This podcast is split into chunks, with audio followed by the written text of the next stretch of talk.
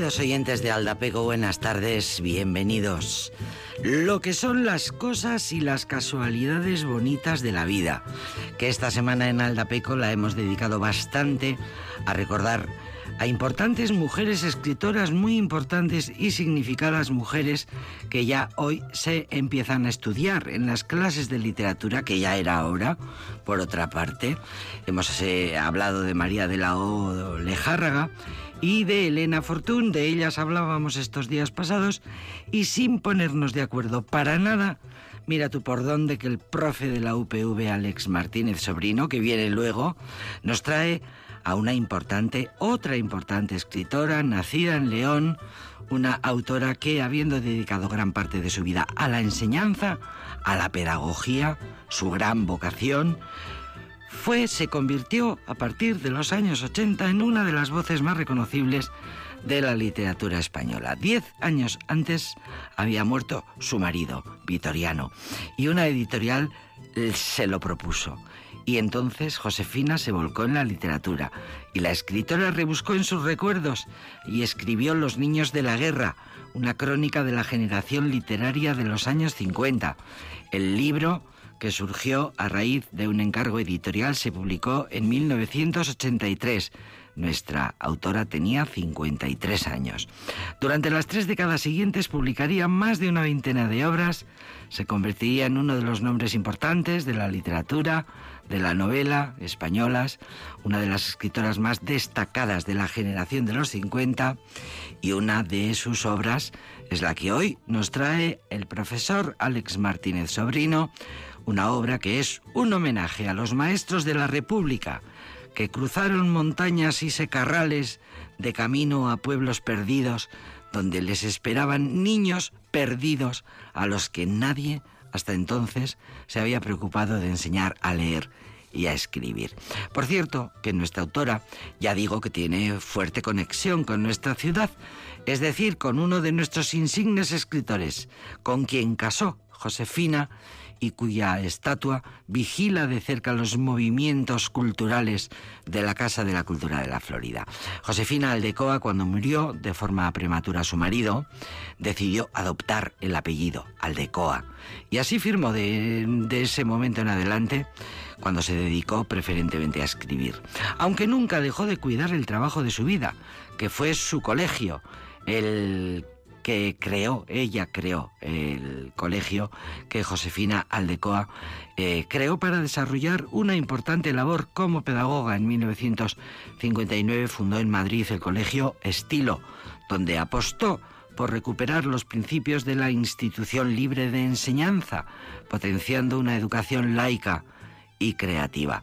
Creada en Madrid por un grupo de profesores, la, institución libre de enseñanza, recordemos que mm, bajo la dirección de Francisco Giner de los Ríos, eh, rodeado de un grupo de profesores universitarios, esta institución libre de enseñanza tan importante en los tiempos de la República, llevó a cabo una tarea importantísima de renovación cultural sin precedentes. En sus estatutos se declaraba ajena a todo interés religioso, ideológico, eh, ajeno a cualquier partido político, proclamando el derecho a la libertad de cátedra, la inviolabilidad de la ciencia y el respeto a la conciencia individual, la institución libre de enseñanza, que quiso seguir, cuyos preceptos quiso seguir en su colegio eh, Josefina Aldecoa, que es la gran escritora a la que hoy vamos a, conocer un poco más.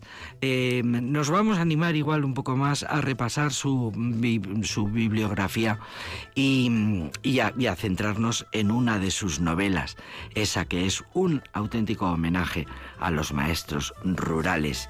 Bien, pues esperamos a Alex, vendrá enseguida. Alex Martínez Sobrino.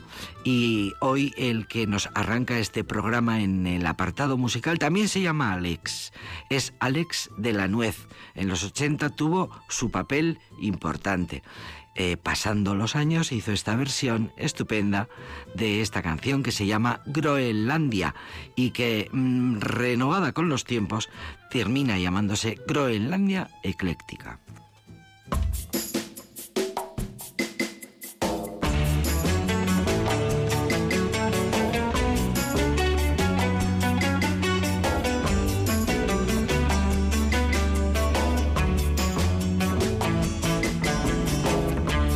Todas las secuencias han llegado a su conclusión, el tiempo no puede esperar.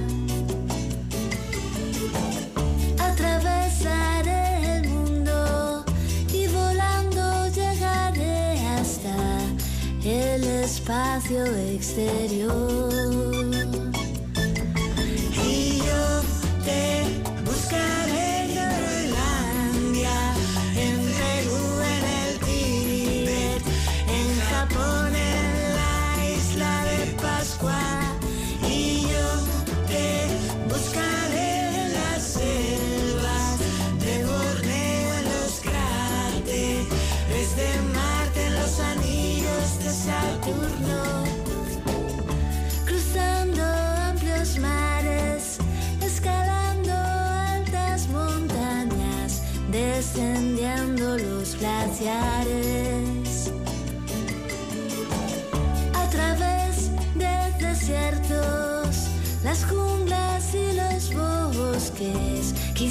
Quizás te encuentre alguna vez.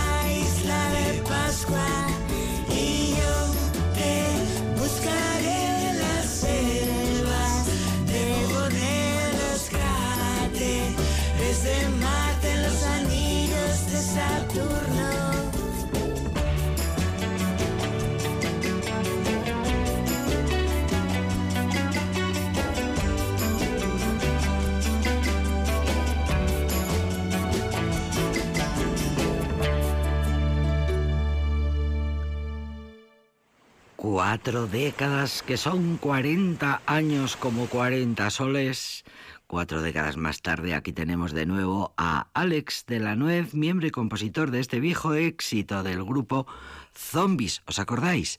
En esta ocasión eh, haciendo este precioso featuring con el grupo Ecléctica, grupo liderado por las hermanas Isabel y Silvia Penalba, que tienen esas voces tan peculiares, que hacen eh, bonita esta versión de aquel inolvidable clásico del grupo de Bernardo Bonetti, Zombies, uno de los grandes compositores, Bernardo Bonetti, de aquellos años 80 y de aquello que se dio en llamar la movida madrileña. Pues adaptado a los tiempos, adaptado con el grupo Ecléctica, esta canción que fue en su momento pues muy significativa de aquellos tiempos, porque Alex de la Nuez arrancó su carrera musical eh, cuando rozaba la mayoría de edad apenas con los zombies, apenas empezada la década de los 80. Luego, eh, lo, creo que lo comentábamos hace poco, pasó Alex de la Nuez a formar parte, a tocar el bajo en la última etapa de Tequila, de aquel grupo que duró tan poquitos años, y después acabó de pareja musical haciendo un dúo inolvidable con Cristina. Rosenbinge, Alex y Cristina, ¿os acordáis? Agochás y aparezco a tu lado. Años 80, a finales de los 80, era aquello que se llamó la, la, la movida madrileña o temporada humores que diría aquel. Músicas de tiempos pasados, pero canciones renovadas para arrancar este programa que se llama Aldapeco.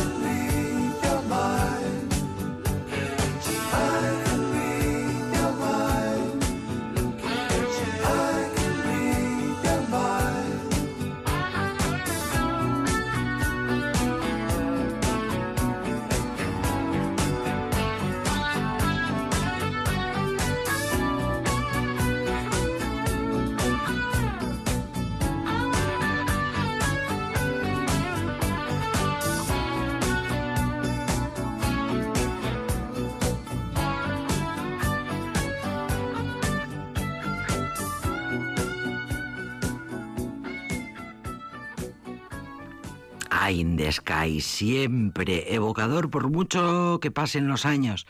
Mm, una de las grandes creaciones de uno de los creadores del sonido que marcó los años 70, del líder de una de las bandas más prolíficas de la época, dice la prensa musical que él fue el origen del progresivo, del rock progresivo, fue su banda. Alan Parsons Project en 1976 cuando Alan Parsons se unió al teclista Eric Wolfson y formaron este proyecto, eh, proyecto de uno de los artistas más aclamados de la música, productor, ingeniero de sonido, cantante, teclista, guitarrista, 14 nominaciones a los Grammy Awards, más de 50 millones de discos vendidos y no solo por su trabajo con su grupo, también como productor de lo mejor de la crema de la, de la florinata, de lo que se ha movido en el rock en el siglo XX. Eh, reconocido mundialmente por su trabajo como ingeniero de sonido en el álbum Abbey Road de los Beatles, en Dark Side of the Moon, El lado oscuro de la luna de Pink Floyd, dos de los discos álbumes icónicos de todos los tiempos, Alan Parsons Project. Siempre nos gusta mucho escucharlos. Eh, hay un hombre en España que lo hace todo. Hay un hombre que lo hace todo en España. Así dice esta canción de este grupo que se llaman Astruz.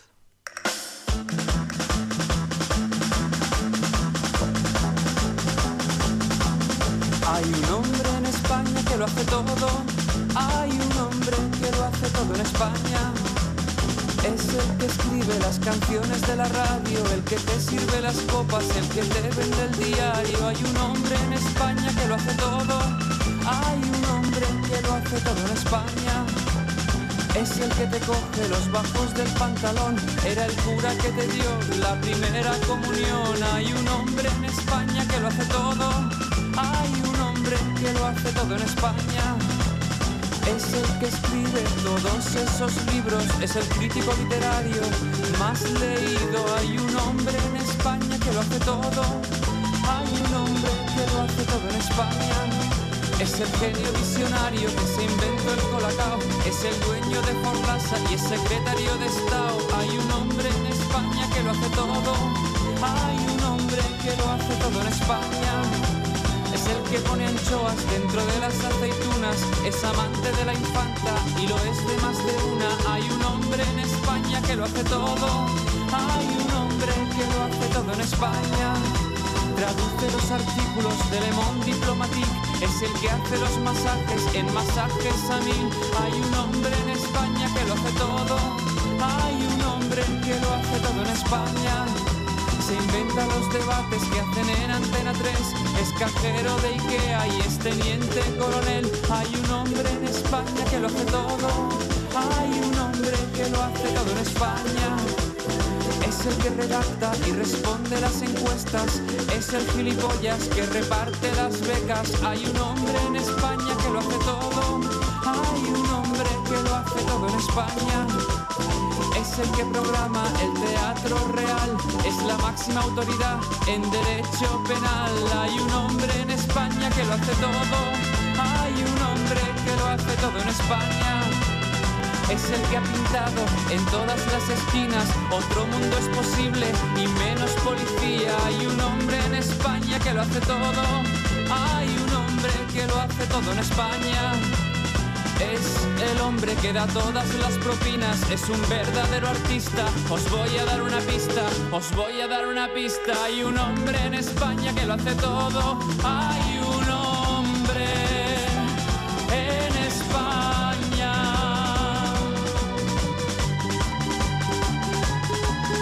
Hay un hombre en España que lo hace todo.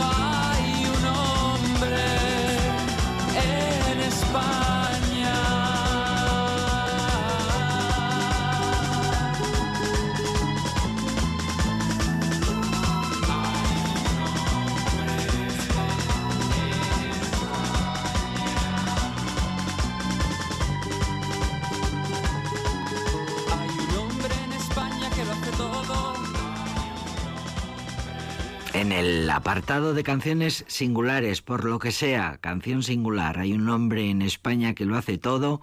Es una genial canción que a ritmo de pasodoble y castañuelas, casi se podría decir que a ritmo de caballito, mm, trotón, mm, y nos inquiere y nos pregunta. Es una adivinanza que nos hará rebanarnos los sesos tratando de averiguar de quién hablan, quién es ese tipo que lo hace todo en España. Cuenta la prensa musical que cuando salió esta canción todo el mundo se preguntaba quién era esa persona que va describiéndose a lo largo de la canción, que si era Aznar, que gobernaba en ese momento, fíjate si tiene años este tema, que si era el rey, fíjate tú que ahora mismo ya es ex rey, que si era el obispo, que si era eh, tal futbolista, que si eran los chinos, en fin, una ironía genial que a día de hoy sigue teniendo un pase.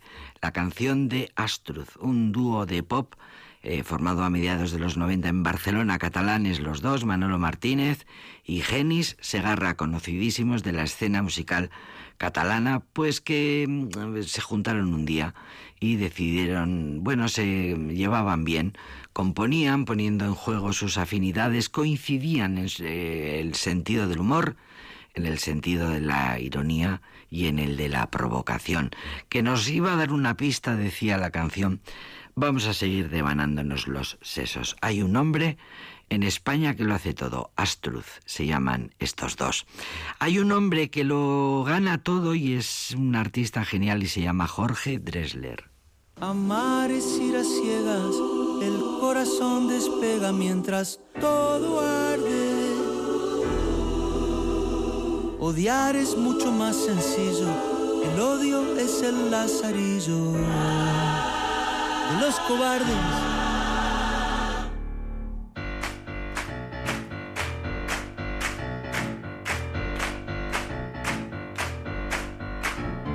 Armémonos, armémonos de valor, armémonos, armémonos de valor hasta los dientes. El miedo salió de su fosa y hoy amar es cosa de valientes.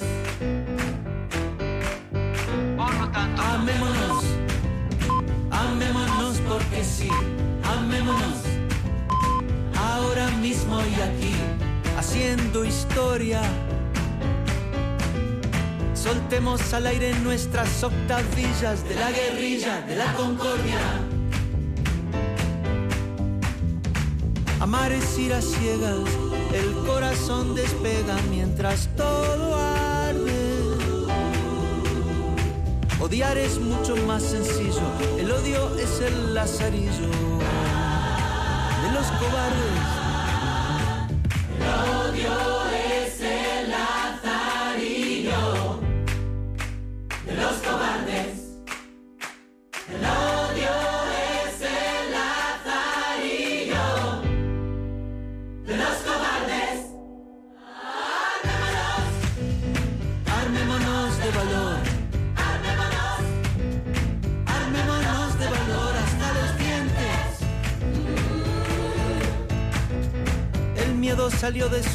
Y hoy amar es cosa de valientes.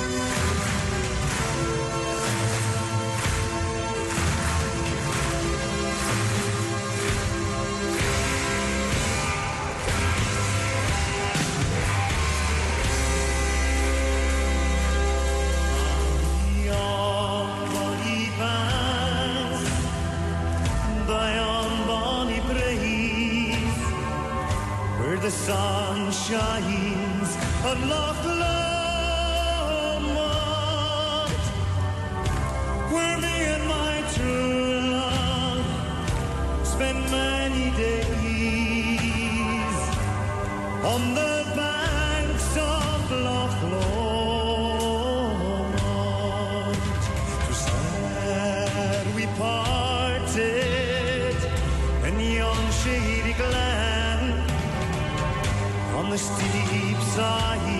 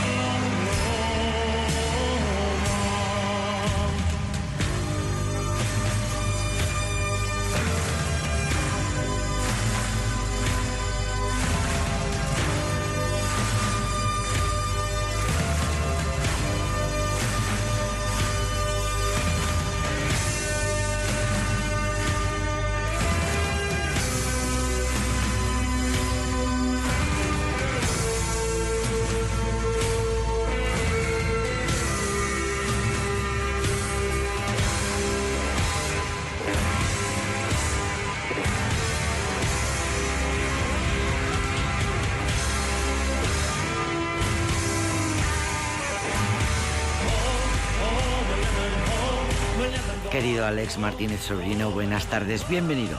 Hola, buenas tardes. Que estábamos discutiendo ya, habíamos entrado en materia y digo yo, anda, no, pero si el trato es hacerlo con el micrófono abierto. Me encanta la novela que has traído. ¿Qué tal? Eh, feliz año nuevo, te digo. feliz año Porque entre pitos y flautas los viernes eh, no hemos tenido. No hemos No. tenido viernes para estar. No, es verdad, Nochevieja y, Desde aquellos- Reyes Sí. no, nos- no nos hemos visto Es desde verdad. antes, de, desde el de anterior a Nochebuena. ¿Para ti el año nuevo empieza en enero cuando hay que volver al cole o, o cuándo? Eh, para mí el, el año empieza tres veces, ¿En septiembre? en agosto, en septiembre y en, y en enero.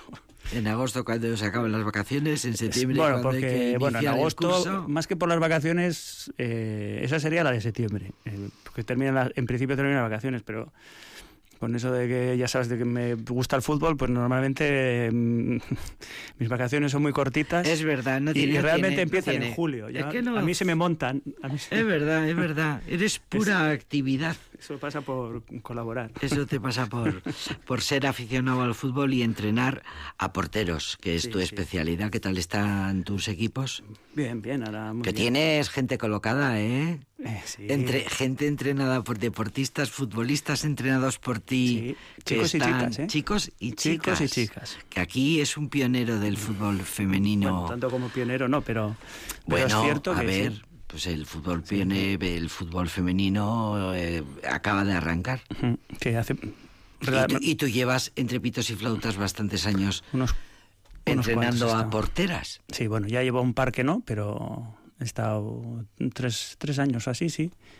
Y bueno, alguna ya ha llegado, A buen puerto. sí. Algunas, ya, algunas ya se ganan la vida con el fútbol.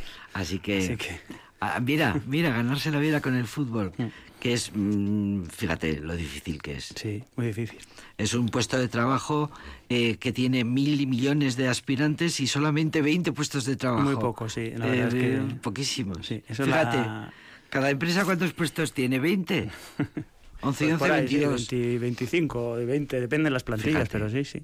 Tantísima gente desde que nace Mm. jugando al fútbol para que luego las empresas contraten tan poco. Nadie se mete con las empresas de fútbol, hombre. Vale, porque luego hay escalafones, luego cada uno llega hasta donde hasta donde puede. Sí. O hasta donde le dejan. Sí, pero Y como- ahí se junta, como en todos los sitios, cum- se junta de todo. Como muy bien sabes, porque estás en el ajo y eres entrenador de fútbol, pues eh, hay muchísimos talentos que podrían llegar, muchísimos. Sí, pero bueno, es- Eso de que solo llegan los que valen no es verdad.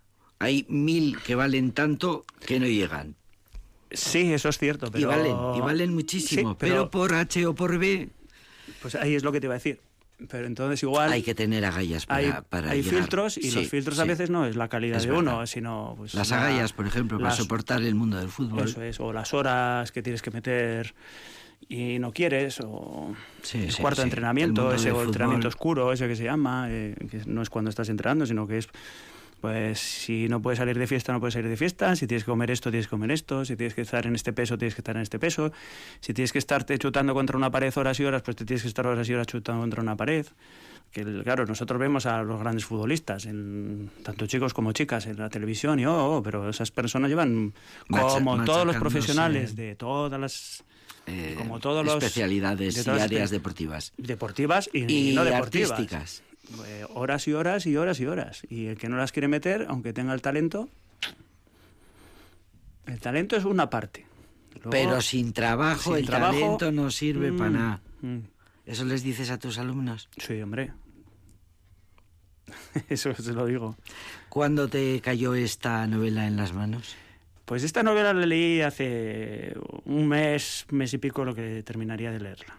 Y, y la cogí pues porque me la recomendó alguien. Entonces, ¿Alguien? sí, ¿Alguien? alguien. hace mucho tiempo. Alguien hace... Sí, Yo pues de vez en cuando le hago peticiones. Le digo, ¿te puedo hacer una petición? Y de vez en cuando le digo, pues mira, me gustaría mucho. Y, me, y de, vez, de vez en cuando me da así el capricho. Sí, me acordé la- y como estaba en la biblioteca, digo, ah, pues venga, la cojo y... y me la leo. encantó. Para Y mí fue un descubrimiento, fue una gozada, fue una suerte eh, y la, la novela es preciosa Sí, es bonita, y se la recomiendo a todo el mundo. Claro, y sigue lo- estando muy en vigencia. A mí me lo recomiendas por el lado gremial. Por el lado gremial. Como es historia de una maestra y yo soy profesor, no, pues por, por el lado gremial. A ti te lo recomiendo por todos los lados. Primero, porque eres lector compulsivo. Segundo, porque eres profesor de, de literatura. Y de lo tuyo gastas, por de Sí, formación profesional. Sí, eso es cierto. Y porque haces un- una colaboración, una sección en la radio. Eso también. Y tienes que traer libros. no, la verdad es que. eh, bueno, me has preguntado antes a ver qué me había parecido. Esto es lo que hemos estado hablando. ¿Qué te ha impresionado Y la verdad es que me gusta mucho.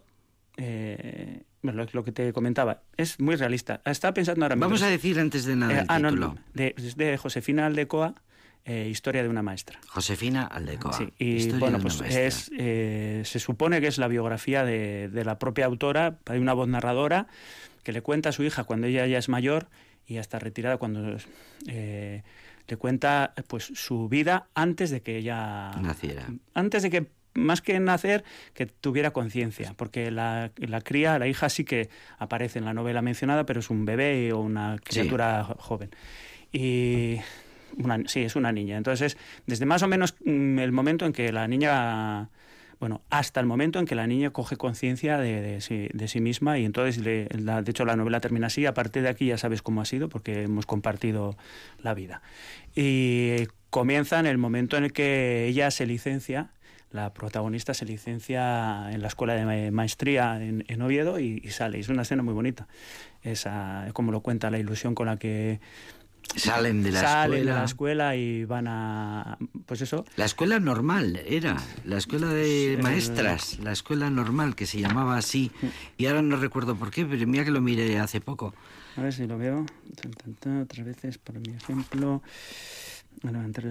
Bueno, la busco y luego la, lo, lo leemos. Esa es una parte que me ha gustado que me ha gustado mucho. Y luego la eh, cómo ella marcha a Guinea Ecu- Ecuatorial le, le destinan a Guinea Ecuatorial que entonces era parte de España.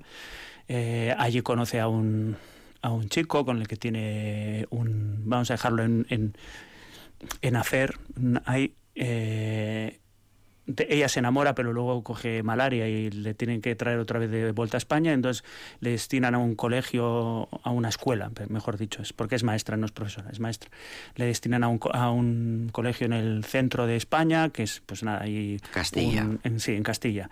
Y allí conoce a otro profesor que tiene también sus intereses, porque ellos eh, piensan en que la educación tiene que cambiar, que no tiene que estar sometida a los dictámenes de la Iglesia, y entonces, bueno, un poco desde ese punto de vista trabajan en, la en una zona minera y le van y va contando su concienciación, bueno, no su concienciación, cómo ellos intentan eh, tanto su el que va a ser después su marido y padre de su hija eh, y ella intenta pues mm, actualizar o modernizar o revolucionar la, la Revolucionar la educación, educación, la pues, eh, más importancia pues a los aspectos literarios no pues el teatro el y, y haciéndoles ver a los niños Cambiar que hay otro- radicalmente la manera pasiva de, De tener la- ahí a los alumnos hacinados en silencio, atados a la pata del banco. el intentar hacer una educación más dirigida, bueno, más, más individual, o, eh, porque el- los colegios en las escuelas, que supongo que hoy día seguirá siendo parecido,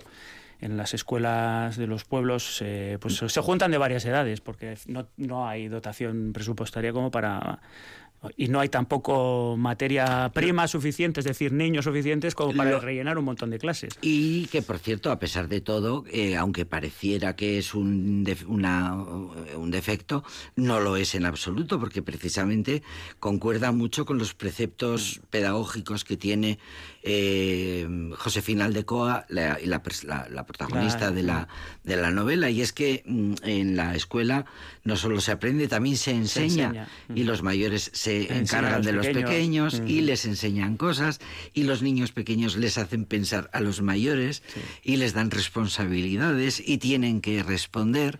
Y es conecta muchísimo con la renovación pedagógica de este movimiento de nuevas pedagogías que sale de la institución libre de enseñanza. Entonces, eh, va- en la primera parte se dirige un poco a- en es- por ese lado, eh, pero luego empiezan a, mm, a, a, inter- a interferir, eh, porque está el- la novela está ambientada pues, desde el año Época. 1920 más o menos, República. por ahí hasta, hasta el comienzo de la Guerra Civil.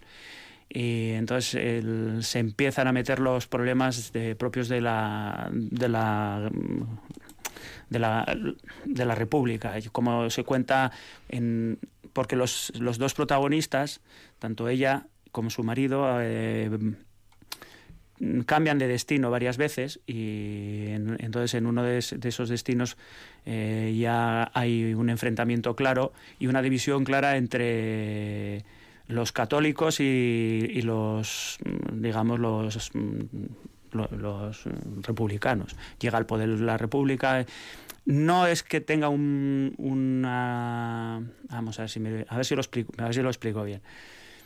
No es que ella o la autora o la narradora nos cuente eh, los, eh, los- las anécdotas políticas de ese, de ese momento, pero sí que se percibe la, pues eso, la llegada a la República, cómo de repente empiezan a llegar Está libros, presente la- etcétera. la- Sí, pero digamos que Los es avatares subyacente- políticos están eh, presentes es en la- subyacente a su historia la de lo que a sus problemas mm, como profesora y luego como madre porque ella en un momento llega es madre y entonces digamos que así como su marido cada vez se va politizando más y se va eh, Comprometiendo. radicalizando más hacia el lado eh, de- hacia el bando republicano pues ella mm, es, madre y entonces, como dice ella, esto es una cosa muy bonita también. Tiene momentos que so- son muy bonitos. Dice, en este, cuando fui madre me di cuenta, eh, tomé conciencia de lo que es ser hija y, y entonces me sentí más unida que nunca a, a mi madre, que es algo que no sé si será verdad o no, pero que...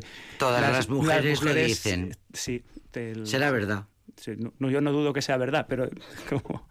eh, A entonces- nada que le des un poco vu- vu- vueltas al coco. Sí, sí, no, no. No, no, de hecho suelen comentar que las mujeres, es, para las mujeres es muy importante que su madre esté en la elección del vestido de bodas se, es que se va a casar, o la- el sentimiento de orfandad llega cuando se muere eh, la madre, no tanto cuando se muere el padre, etcétera, etcétera. Bueno, será así, pero ya te digo que aquí sí que lo señala y a mí me ha parecido... Tiene... no, a mí no me parece que es una, una gran novela, es muy interesante, es muy cruda, es muy real. Eh, Es muy española. es muy española, es muy realista. No, Lo que lo que pasa realista, es. realismo, nada es, de No, no vienen magos ni, ni nada de eso, eso es de otro tipo de literatura.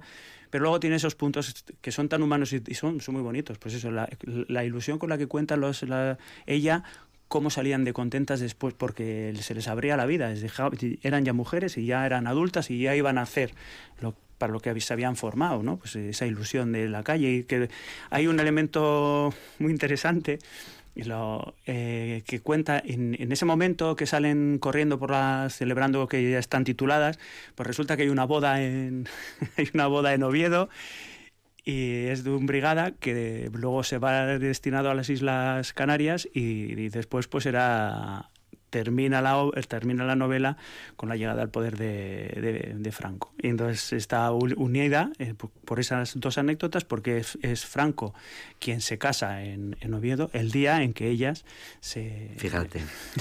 Qué bien, porque me estás recordando que me tengo que releer la novela. Qué bien, mira, mm, la voy a releer porque es verdad que la tengo un poco eh, olvidada y me va, me va a encantar, me va a encantar vol- volverla a leer. Que por cierto, claro que voy recordando a medida que me cuentas, eh, la madre y la abuela de Josefina Aldecoa son maestras, las dos, y ambas perte- pertenecen a, ese, a esa corriente pedagógica, a esa mm, querer darle la vuelta a la escuela tal y como se entiende hasta ese momento, en una España analfabeta y olvidada de pueblos, eh, de, pues eso, de niños perdidos a los que nadie se ha preocupado de enseñarles nada. Y, y es un poco, es bastante autobiográfico, ¿no? A ella, su madre y su abuela le han contado todo eso a la propia Josefina Aldecoa. Y ella lo que hace es trasladarlo. Eh, estoy mirando el reloj. Pongamos la primera Sí, sí. canción, que Bueno, es muy bonita. La primera es, eh, pues el título es teacher, profesor, profesora o como queramos traducirlo, y de un grupo que ha venido alguna vez, eh, WASP.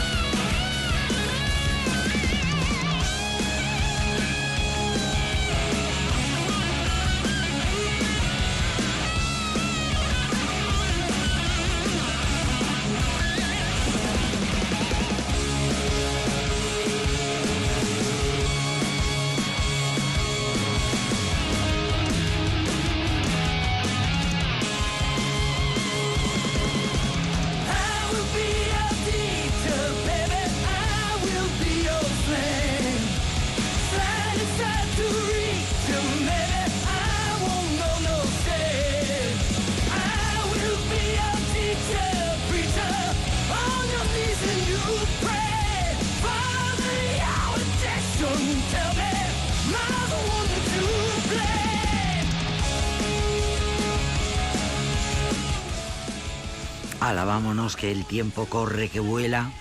Eh, en el prólogo de la edición de 2006 de este libro que nos trae Alex Martínez Sobrino hoy de Josefina Aldecoa, Historia de una maestra, en el prólogo escribe Josefina Aldecoa. La historia es ficticia, pero todo lo que ocurre en ella es real.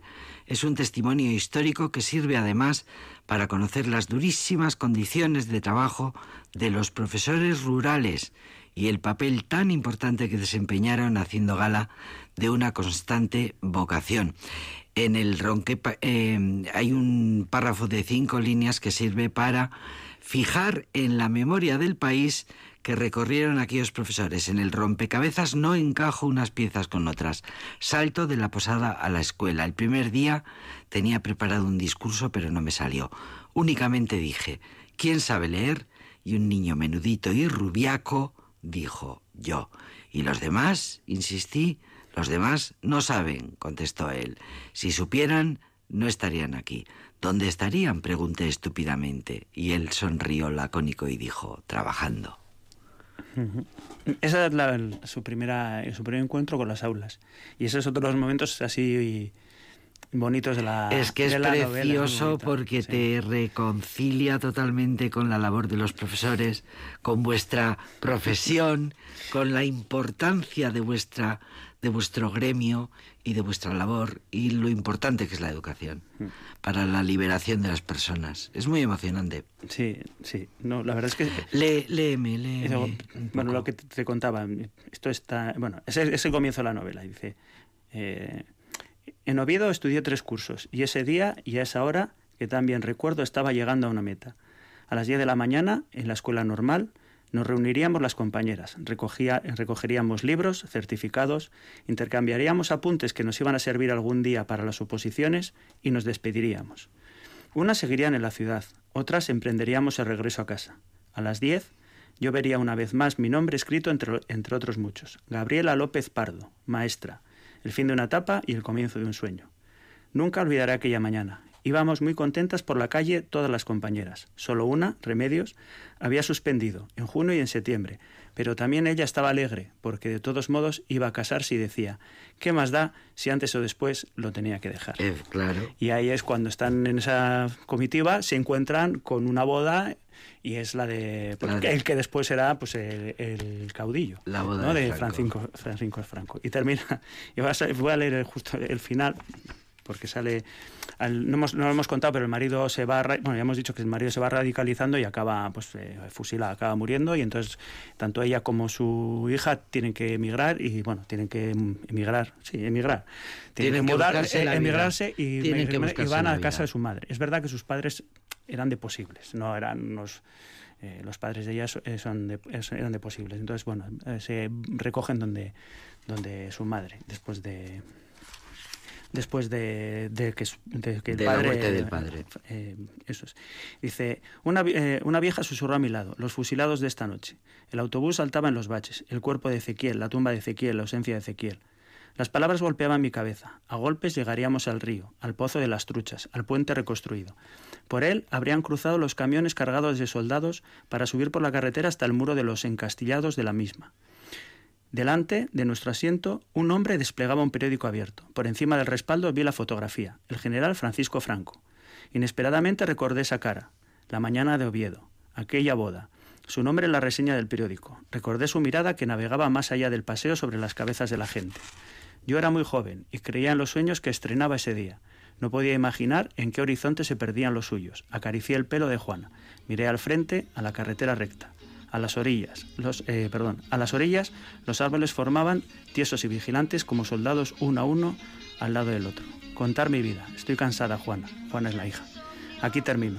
Lo que sigue lo conoces tan bien como yo. Lo recuerdas mejor que yo porque es tu propia vida. Las, Mag- Las Magnolias, agosto de 1989. Josefina Aldecoa, historia de una maestra. No se puede, no, ni cien mil palabras más.